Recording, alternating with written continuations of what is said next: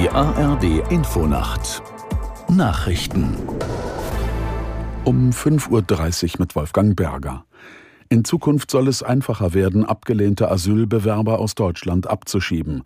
Der Bundestag hat ein Gesetzespaket beschlossen, das verhindern soll, dass Abschiebungen nicht mehr in letzter Minute scheitern. So wird der sogenannte Ausreisegewahrsam von 10 auf 28 Tage verlängert, damit die Behörden Ausweisungen besser vorbereiten können.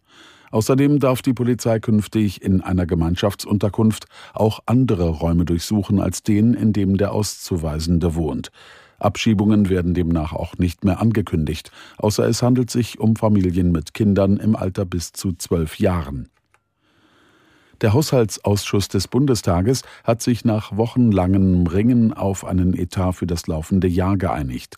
In der kommenden Woche soll darüber abgestimmt werden und auch die Länder müssen dem Haushalt noch zustimmen. Aus Berlin Lothar Lenz. Zum ersten Mal seit vier Jahren soll die Schuldenbremse des Grundgesetzes wieder eingehalten werden. Das ist möglich, weil die zugesagte Hochwasserhilfe für das Ahrtal noch mit Haushaltsüberschüssen aus dem letzten Jahr finanziert werden kann. Die Kürzungen beim Agrardiesel bleiben. Die Bauern haben bereits neue Proteste in Berlin angekündigt. Mit einer Milliarde Euro zusätzlich will die Ampel den Bau klimafreundlicher Wohnungen fördern, denn hinter ihrer selbstgesteckten Neubauquote bleibt sie weit zurück.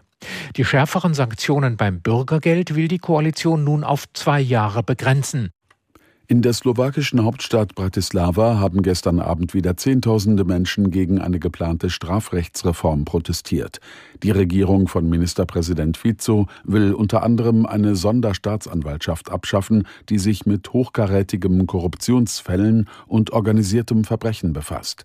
Außerdem ist vorgesehen, die Strafen für Korruption und Wirtschaftsvergehen zu verringern und den Schutz für Whistleblower aufzuheben.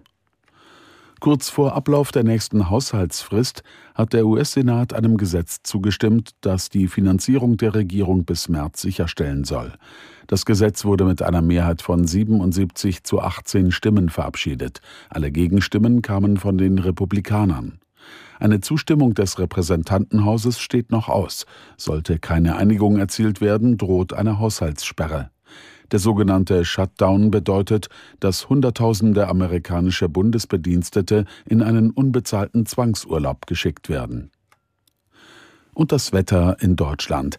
Tagsüber wolkig mit Aufheiterungen, häufig bleibt es trocken, zur Küste hin und im Nordosten noch Schnee, Schneeregen oder Regen, Höchstwerte minus vier bis plus sechs Grad.